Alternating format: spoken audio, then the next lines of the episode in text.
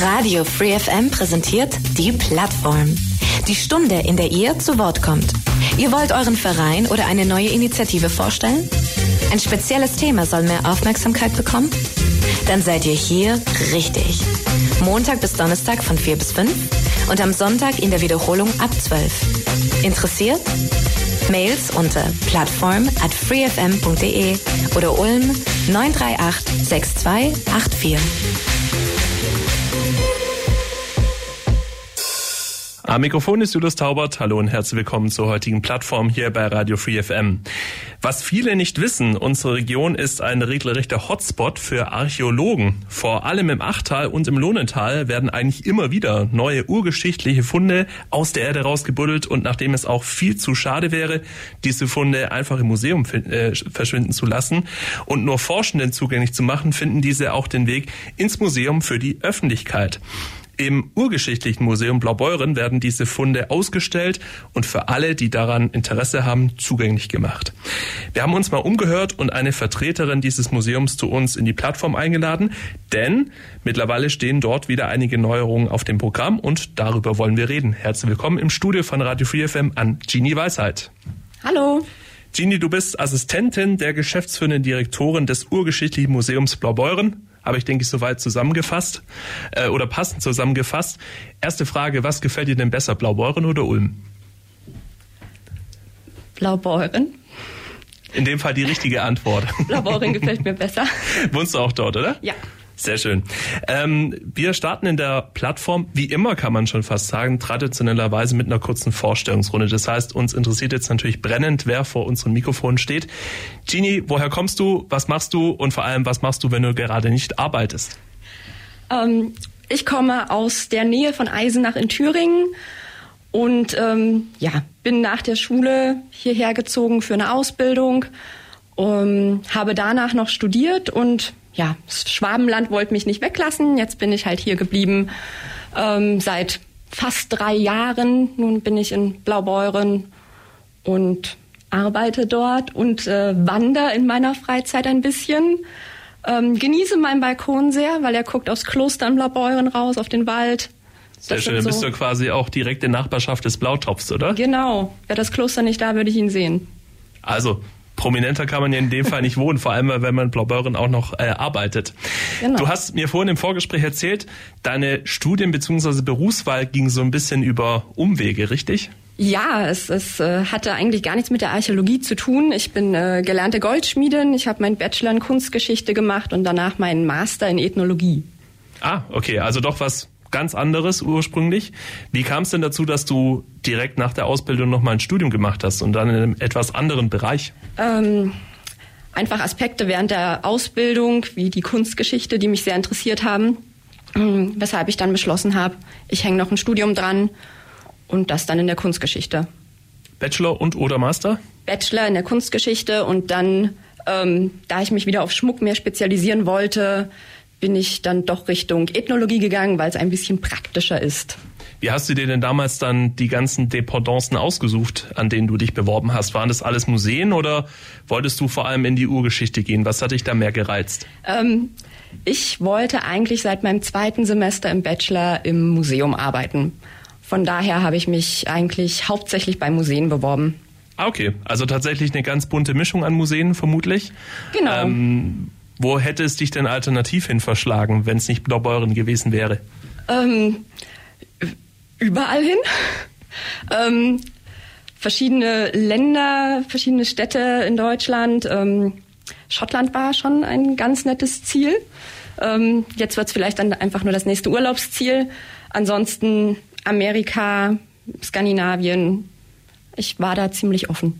Also statt Edinburgh ist es dann doch eher Blaubeuren geworden. Genau. Was fasziniert dich denn am allermeisten an deiner Arbeit? An meiner Arbeit, dass ich sehr viel über meine Geschichte lernen kann. Ähm, und ähm, vor allem, ich bin ein sehr praktischer Mensch, was das Handwerk angeht. Ähm, gefällt mir dann halt der handwerkliche Aspekt von den, also wie die Menschen damals was gemacht haben. Ähm, das gefällt mir eigentlich sehr gut. Das finde ich sehr spannend. Das versuche ich auch immer den Besuchern in Führungen zu vermitteln. Wie kam es denn dazu, Gini, dass man in Blaubeuren das Urgeschichtliche Museum gegründet hat? Ähm, Das Urgeschichtliche Museum wurde 1965 ähm, mit einem Raum gegründet im ehemaligen Heilig-Geist-Spital. Ähm, ein sehr, sehr, sehr schönes Gebäude, äh, über 600 Jahre alt. Ähm, ja, da hat man mit einem Raum angefangen, einfach um die wichtigsten Funde, die man damals schon gemacht hatte, äh, auszustellen.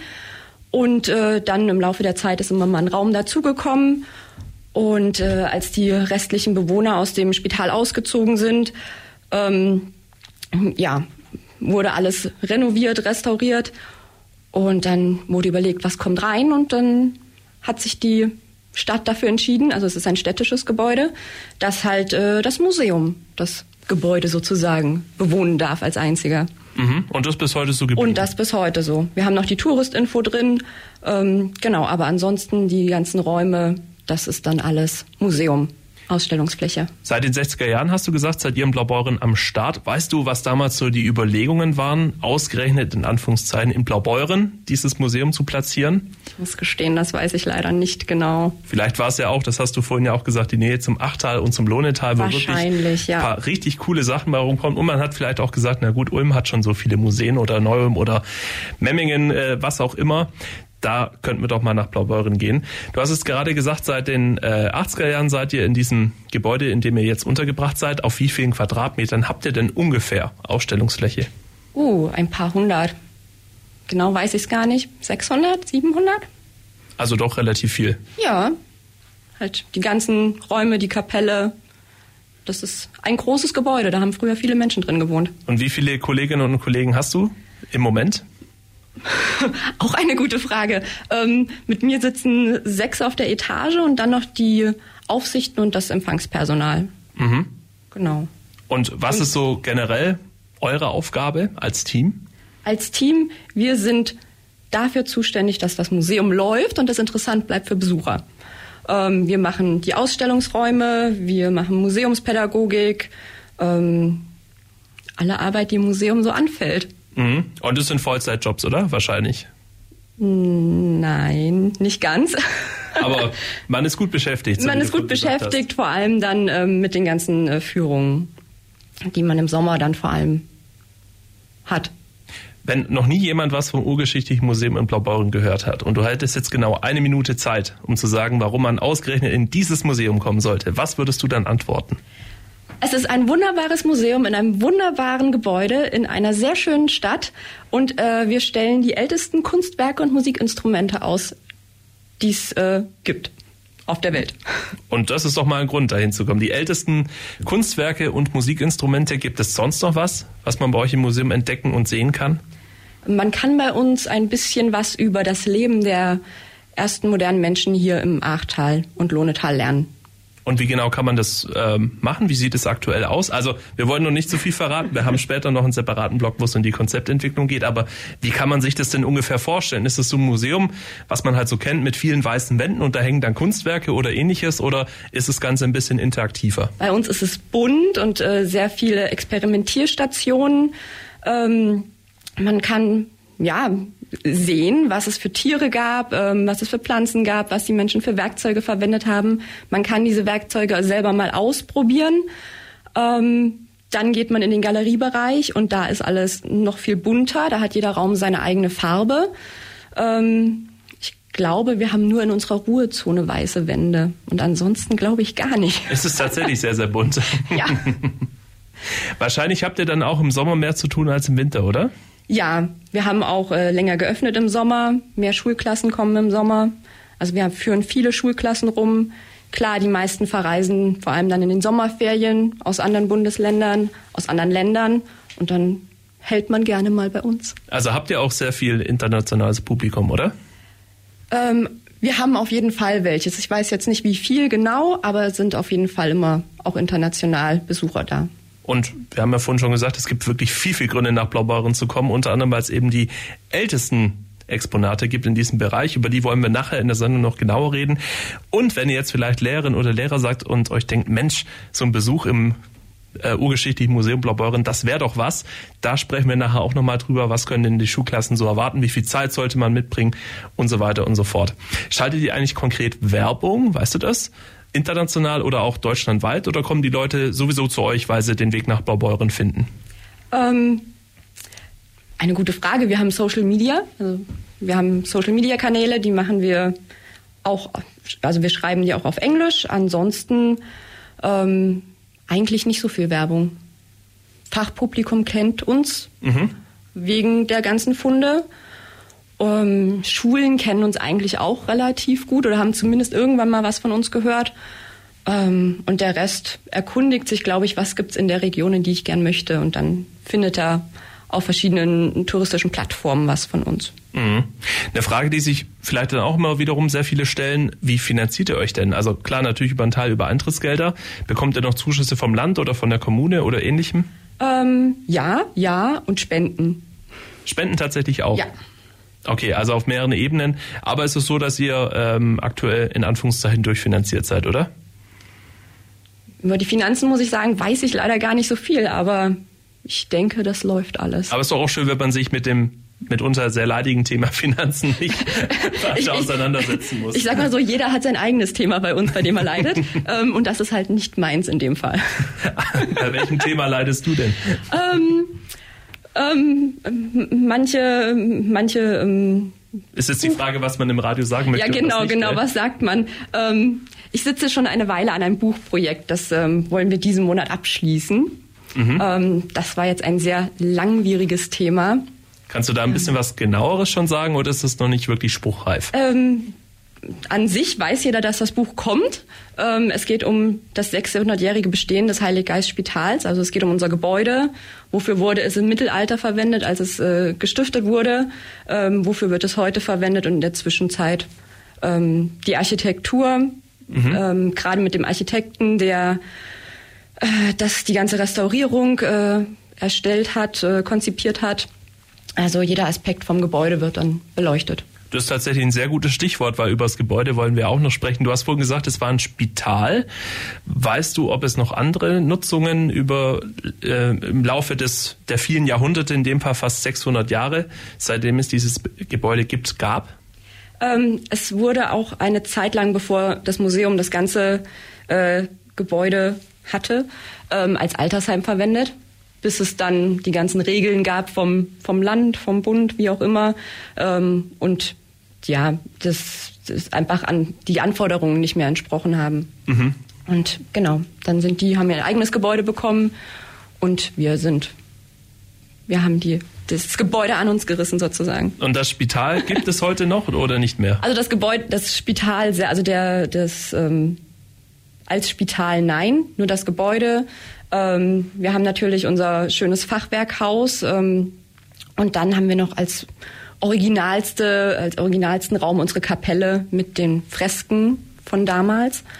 Ähm, Altar, mhm. schön luftig, weil keine festen Fenster. Also man kann, kriegt das volle Erlebnis, wenn man da drin ist. Sollte sich aber auch entsprechend warm anziehen, wenn man in den kälteren Monaten zu euch anreist.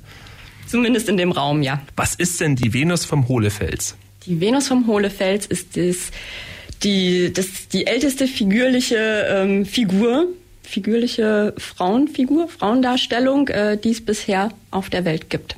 Mit 40.000 Jahren. 40.000 Jahren. Wahnsinn. Wo und wann hat man die gefunden? Die hat man 2008, wenn ich mich recht erinnere, im Hohlefels bei Schelklingen gefunden. Also auch in der Region tatsächlich. Genau. Und ähm, das Besondere an dieser Frau, sagst du, ist, dass es die, die älteste in Anführungszeichen Frauenfigur ist, die es überhaupt gibt. Wo, woher weiß man sowas? Also steht ja nicht drauf, gibt es ja keinen Preisetikett und sagt, hallo, ich bin die älteste, ähm, das älteste Exponat, was es weltweit so gibt. Wie kommt man da als Forscher drauf?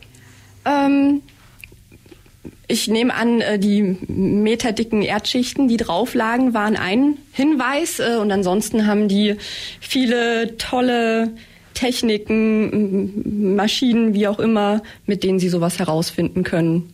Mhm.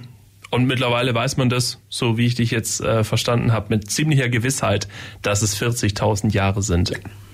Jetzt habe ich gesagt, das Achtal und das Lohnental ist ein wahrer Hotspot im Vergleich, äh, im Vergleich zu anderen Regionen für die Archäologie insbesondere. Warum ist denn das so? Ähm, bei uns gibt es einfach viele Höhlen, ähm, wo die Archäologen, ich weiß nicht warum, irgendwann beschlossen haben, da graben wir jetzt mal, mal gucken, was da so ist. Und dann haben sie unglaublich viele Funde einfach gemacht aus den verschiedenen oder aus ja allen Jahrtausenden, äh, Jahrzehntausenden. Ähm, und ja, einfach viele tolle, einzigartige Stücke gefunden. Mhm. Wie die Venus vom Hohlefels, wie die ersten Musikinstrumente, wie über 50 Tierfiguren. Was kann man sich denn unter dem ersten Musikinstrumenten vorstellen? Eine E-Gitarre war vermutlich noch nicht dabei. Nein, es ist eher, äh, sind eher Flöten. Also es sind äh, Flöten aus Vogelknochen und aus Mammutelfenbein, mhm. ähm, die man da gefunden hat, die ebenfalls 40.000 Jahre alt sind. Also wenn sich das mal überlegt, 40.000 Jahre, äh, da muss man ein bisschen in Geschichtsunterricht zurückblättern, bis man dann ins richtige Jahrhundert kommt. Und diese Stücke sind alle bei euch in Blaubeuren zu sehen. Ja, also nicht, all, nicht die ganzen Tierfiguren, die nicht, aber wir haben die Venus, wir haben den Wasservogel, ähm, wir haben ein Pferdeköpfchen, wir haben Flöten. Mhm. Das sind die Originale, die wir ausstellen. Was hat es denn mit diesen anderen Exponaten auf sich, die du gerade genannt hast? Sind es quasi Figuren, die dann aussehen wie ein Vogelköpfchen oder ähnliches? Ähm, der Wasservogel sieht aus, also wie ein Entenvogel, wie eine Ente, die so ins Wasser eintaucht. Also so ist sie platziert, aber sie sieht auch so aus. Angelegte Flügel und schön gestreckt. Also es ist wirklich so ein, wie viel sind das ungefähr? Vier Zentimeter? So bin ich mal Daumen, ja. ja. Also war das dann so Schmuck oder Deko oder was? Kann man nicht genau sagen, kann man nicht genau sagen. Also ich bewundere die Handwerkskunst dran, weil man äh, Augen erkennt, man erkennt die Füße und das alles an diesem kleinen Vogel. Ähm, es war aus Mammutelfenbein gefertigt. Vielleicht war das ja, das Gold der damaligen Zeit, man weiß es nicht. Ähm, vielleicht war es was zum Spielen für die Kinder, vielleicht hat das irgendeine religiöse Bedeutung. Kann man nicht genau sagen, es gibt viele Theorien dazu gibt verschiedene Möglichkeiten. Kannst du mal so ein bisschen beschreiben bzw. skizzieren, wenn man jetzt im Lohnetal, im Achtal oder wo auch immer in der Region etwas findet?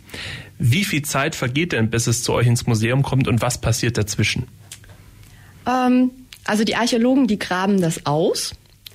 Dann wird das. man kann sich aber nicht vorstellen mit, äh, mit dem Spaten und mit großen Schaufeln, sondern das ist ein bisschen filigraner vermutlich, oder? Das ist filigraner. Das wird in Quadratmetern, in Viertelquadratmetern und dann mit Pinseln und äh, Spachteln ähm, gehandhabt, damit man auch nicht, äh, ja nicht die kleinsten Teile übersieht, weil sie suchen alles bis Millimeter kleine Teile, ähm, um das dann zu analysieren, vielleicht zusammenzusetzen, wenn man was Passendes gefunden hat. Und ähm, das können Monate sein, das können Jahre sein, ähm, bis es aus dem Labor rauskommt ähm, und dann vielleicht zu uns ins Museum. Mhm. Das heißt, es sind Labore, die das dann untersuchen und weißt du dann, was da ungefähr gemacht wird? Werden da Proben entnommen und dann unter Mikroskop beobachtet oder wird das gewaschen und irgendwie in einer Zentrifuge geschleudert. Da gibt's ja tausende Möglichkeiten, wie man so ein Ding untersuchen kann. Letzteres glaube ich nicht ganz, ähm, aber es wird auf jeden Fall gewaschen. Es wird geschlemmt, äh, das heißt gewaschen, gesiebt, ähm, dann auseinander äh, gewuselt. Also was sind Steinfragmente, was sind Elfenbeinfragmente, was sind Knochen. Und das wird dann untersucht von den Archäologen in Laboren unter Mikroskop mit verschiedenen ähm, Analysemethoden wie 1014-Datierung, ähm, ja. Kannst du das ein bisschen erklären, was das ist, diese 10-14-Datierung? Ähm, da wird der Stickstoffgehalt in den Objekten gemessen, damit man sagen kann, wie alt es ist. Ah, okay, also es hat, je mehr Stickstoff, desto älter, vermutlich, oder? Oder andersrum? Weniger. Je weniger, desto älter, vermutlich. Wenn ich die, wenn ich das richtig verstanden habe, dann läuft das so ab, weil man äh, stößt den Stickstoff aus, also das Objekt stößt den Stickstoff aus und dann kann man das ja, berechnen. Also die können das, nicht ich. Du hast vorhin auch schon mal kurz im Vorgespräch berichtet, durch dein Studium hast du auch so ein bisschen was über Archäologie mitbekommen. Was machen denn die Archäologinnen und Archäologen sonst noch so mit dem Teil? Was, was guckt man sich denn überhaupt an? Außer natürlich die Form und Farbe. Und das ähm, Alter, wie wir jetzt gerade schon Form, erfahren haben. Form, Farbe, Alter, ähm, was noch? Materialität. Also was ist es für ein Material? Und ähm, dann ja, versuchen sie Aussagen zu treffen über das Klima, über Essgewohnheiten von irgendwelchen Tieren, die es damals gab. Ähm, ja. Mhm. Also ganz viele verschiedene Parameter, die man da auf ja. jeden Fall untersuchen kann. Wenn man jetzt die Zeitachse weiter nach hinten betrachtet, wie findet dann so ein Teil den Weg ins Museum und vor allem, Wann entscheidet sich, in welches Museum das kommt? Kann man sich da bewerben wie, in einer Auktion, wie bei einer Auktionsplattform oder ruft man da einfach an, in eurem Fall bei der äh, Uni Tübingen oder wo auch immer und sagt, hey, wir hätten da mal Platz, habt ihr irgendwas? Wie läuft das denn ab? Unterschiedlich. Ähm ja, also jetzt ähm, gerade bei Raumrenovierung ähm, und wir haben gesagt, wir haben jetzt dieses Thema, wir hätten da gern was. Ähm, habt ihr was Passendes? Ähm, dann gucken die nach und dann ja entscheidet sich, ob wir es bekommen können, ähm, wie lange wir es bekommen können. Ähm, aber es gibt natürlich auch einige Objekte, da, da muss man dann anfragen und das entscheidet dann eine größere Gruppe, ein Gremium vielleicht. ja, ob man das haben darf, wer das haben darf überhaupt. Und was sind es für Akteure? Sind das immer Universitäten oder sind es auch private Forscher, die das Ganze untersuchen? Bei wem muss man sich da melden? Das ist eine gute Frage. Das habe ich noch nie mitgemacht. Ähm, äh, private Akteure eher nicht. Ähm, denen fehlt vermutlich auch das Geld. Denen fehlt vermutlich das Geld und ähm, naja, wenn man was findet bei uns, dann muss man das äh, an die Uni geben, am besten. Also man kann das bestimmt auch beim Museum abgeben. Ich habe da übrigens was gefunden. Schaut aber dann schicken wir das an. auch nur an die Uni, ähm, damit die das auswerten können. Also es geht erstmal dahin, damit das halt alles im Labor untersucht werden kann. Und das ist die Uni in Tübingen oder gibt es da auch noch andere Universitäten, die sich damit auskennen? Bei uns ist es die Uni Tübingen, ähm, die wir ansprechen, einfach weil der Leiter der Urgeschichte ähm, auch der wissenschaftliche Leiter von unserem Museum ist. Egal jetzt, wer das Ganze findet und vielleicht ist es ja sogar ein, Privatmensch, der, der den Fund macht, wem gehört dann eigentlich später so ein Teil? Nicht dem privaten Menschen. Und auch nicht dem Museum vermutlich, oder? Ähm, nein. Also wir sind, wir leihen uns das aus ähm, von der Uni, vom, vom ähm, Archäologischen Landesmuseum. Genau. Also gehört es dann einem anderen Museum und ihr leitet es äh, für euch dann aus? Unter anderem, ja. Okay, ihr seid ja auch, ähm, hast du vorhin schon mal kurz erwähnt, im Archäologischen Landesmuseum in Konstanz angegliedert.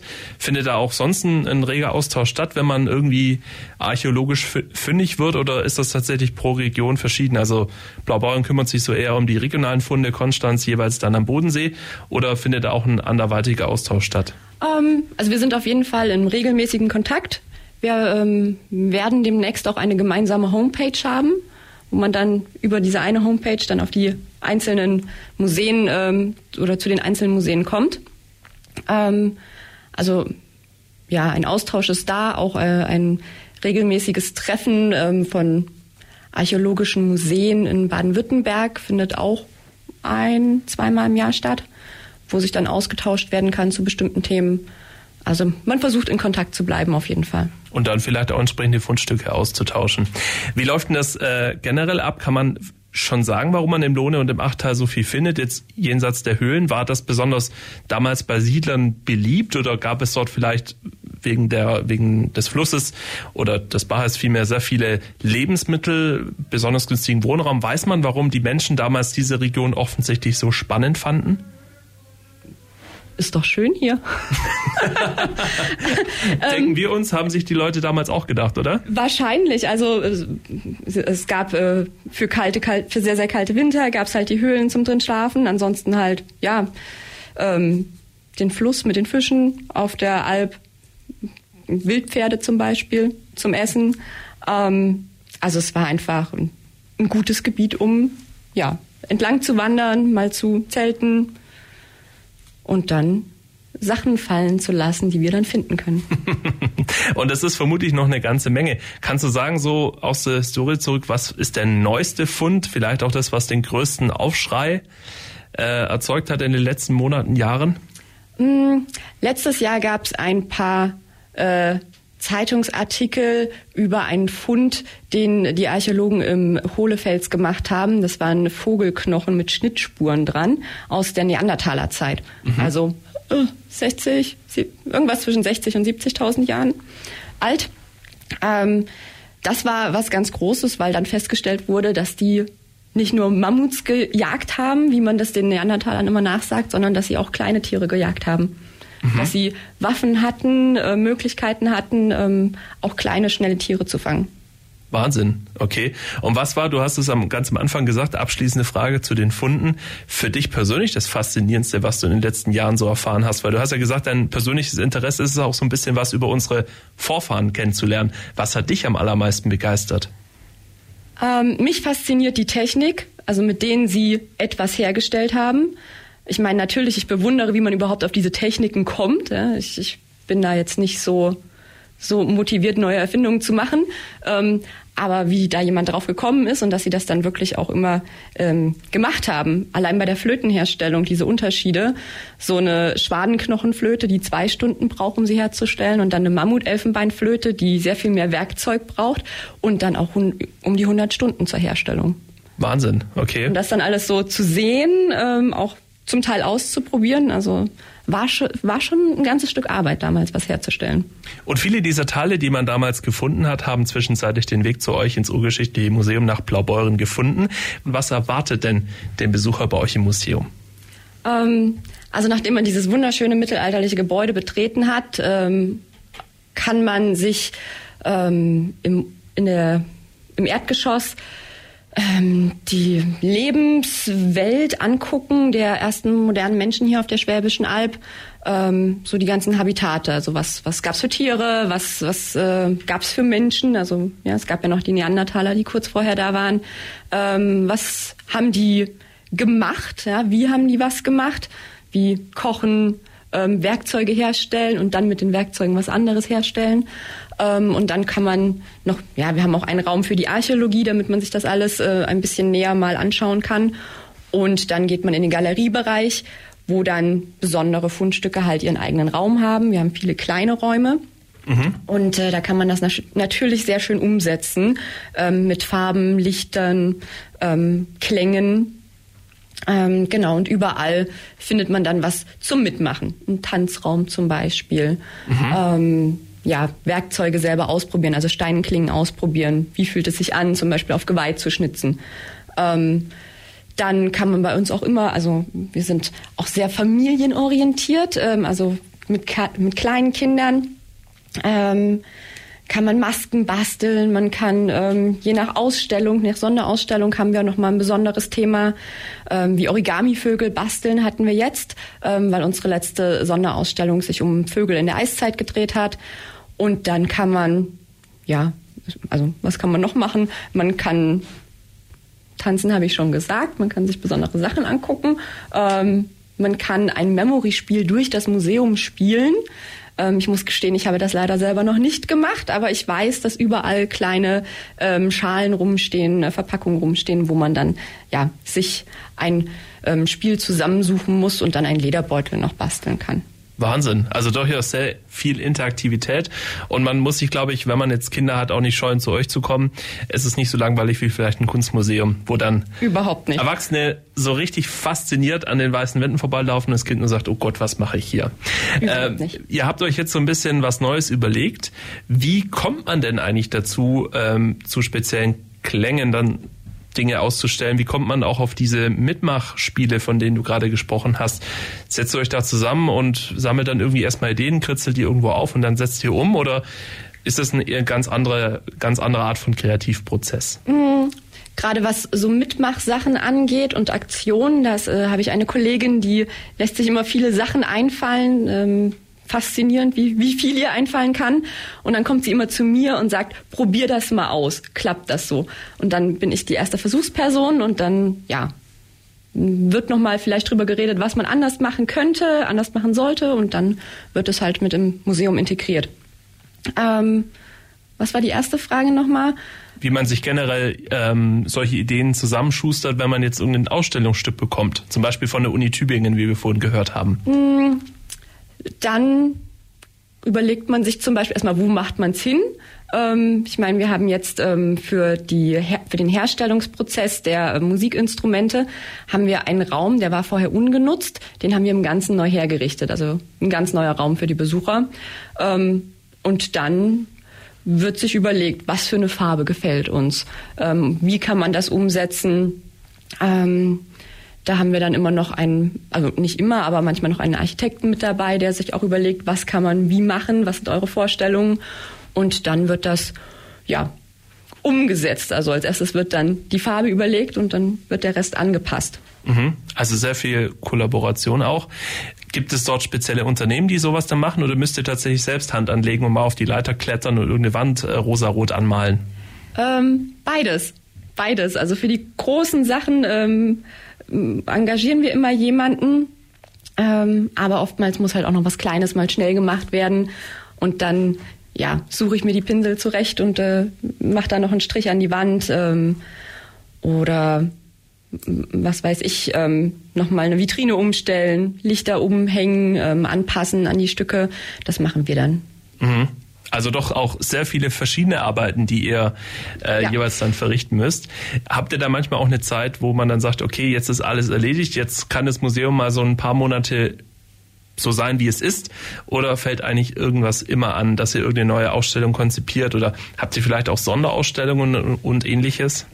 Also ich bin jetzt seit fast drei Jahren da und äh, also ich habe mit Corona angefangen, mit dem ersten Lockdown und da wurde natürlich gleich die Zeit genutzt, die man dann hatte, ähm, neue Räume, halt gerade die die Klangräume äh, neu zu machen und äh, jetzt die Werkzeugräume und danach die Schmuckräume. Ähm, danach dürfte aber, glaube ich, erstmal alles wieder dahingehend abgeschlossen sein, was die Dauerausstellung angeht.